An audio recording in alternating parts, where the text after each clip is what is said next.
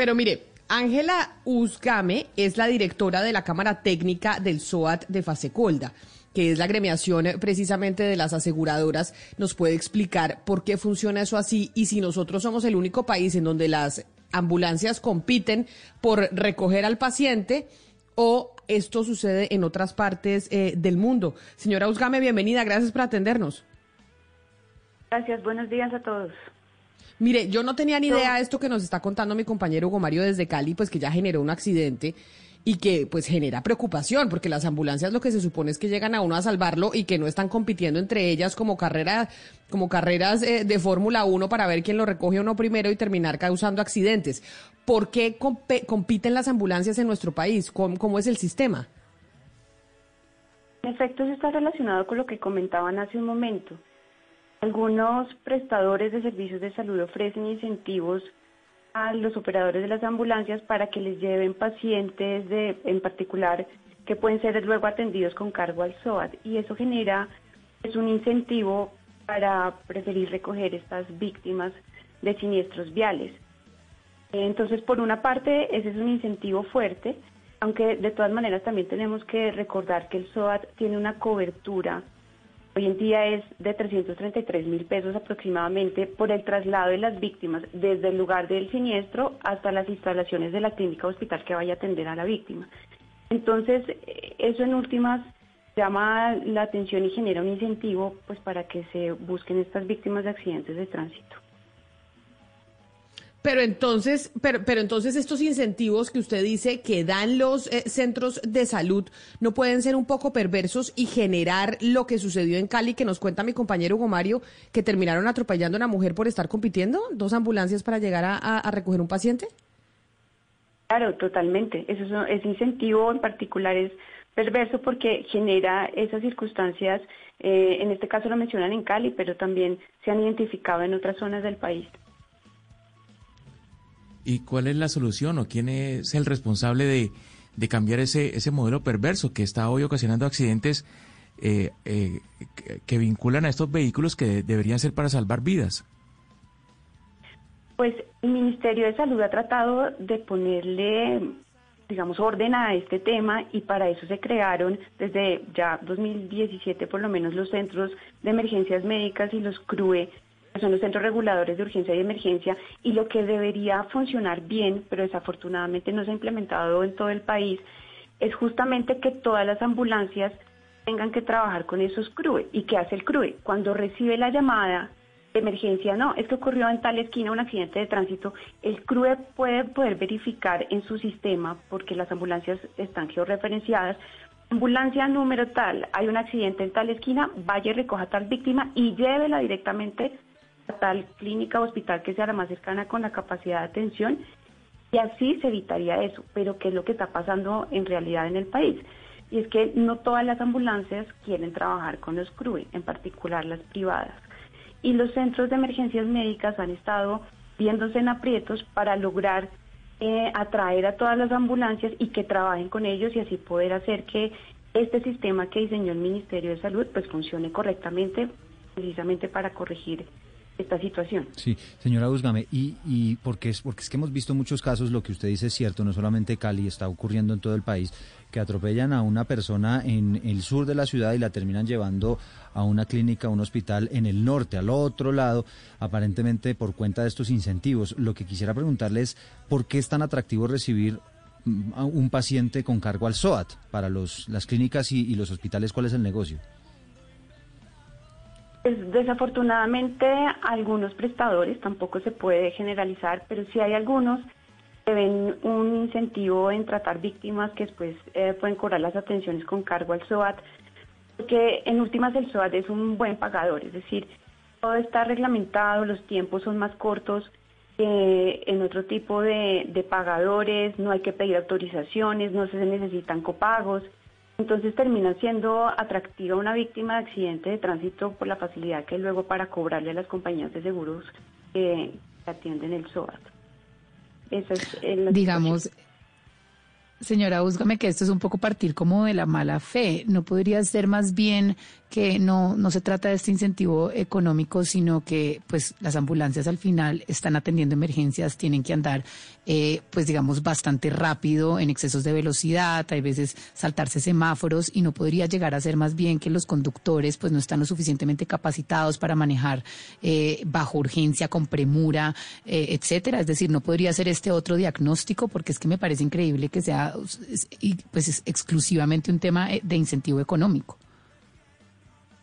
No, realmente lo que se ha visto, inclusive hay muchos videos que han publicado en redes sociales y demás, se ve perfectamente cuando hay casos en los que llegan cinco o seis ambulancias y se pelean literalmente por el paciente. Entonces, eh, de nuevo, es un tema que no se puede generalizar, no son todos los prestadores los que hacen esas prácticas, pero sin duda los que lo hacen generan muchísimo daño en el sistema y también pues naturalmente a las víctimas.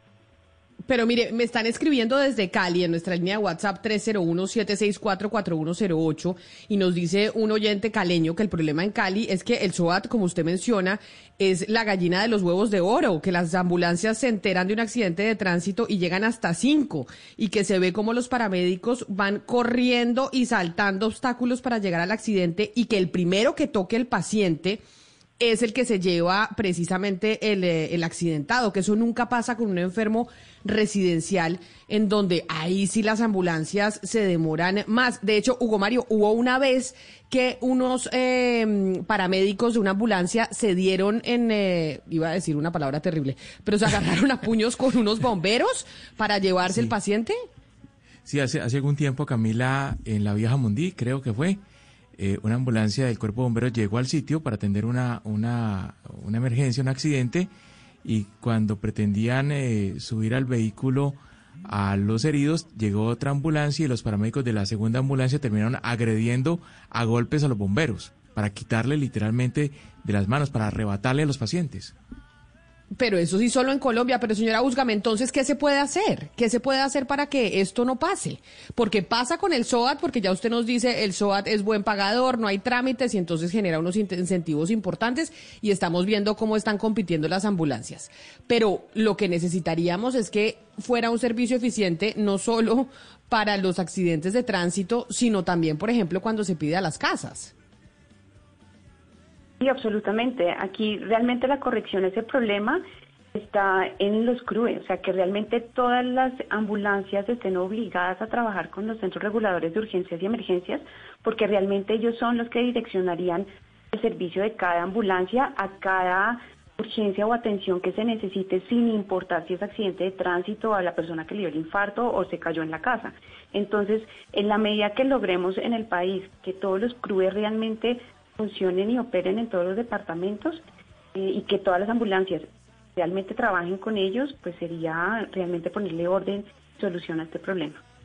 Hugo Mario, no sabe la cantidad de gente que me está escribiendo desde Cali. Por ejemplo, Andrés Correa dice que allá en Cali las ambulancias tienen una cuota, no sé si sea cierto, una cuota de cuatro heridos por día y que si no la completan buscan donde la gente juega fútbol para pagarles eh, si se dejan raspar y cobrar el SOAT próximos a vencer y que ah. averigüemos si esto es verdad en Cali y que está siendo difícil sacar en este momento el seguro obligatorio, el, el, SOAT para los carros.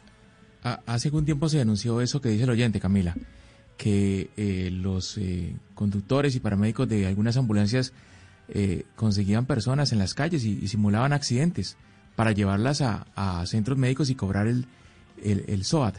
Entonces, eso sí ha pasado, se ha denunciado Camila, pero, pero más allá de eso, Camila, también el alcalde Jorge Iván después del accidente de ayer, denunció algo preocupante, y es que algunas empresas privadas de estas ambulancias le pagan eh, eh, eh, diario a los conductores, no tienen salario fijo, sino que le pagan por como, como, como un conductor de taxi, por entrega diaria.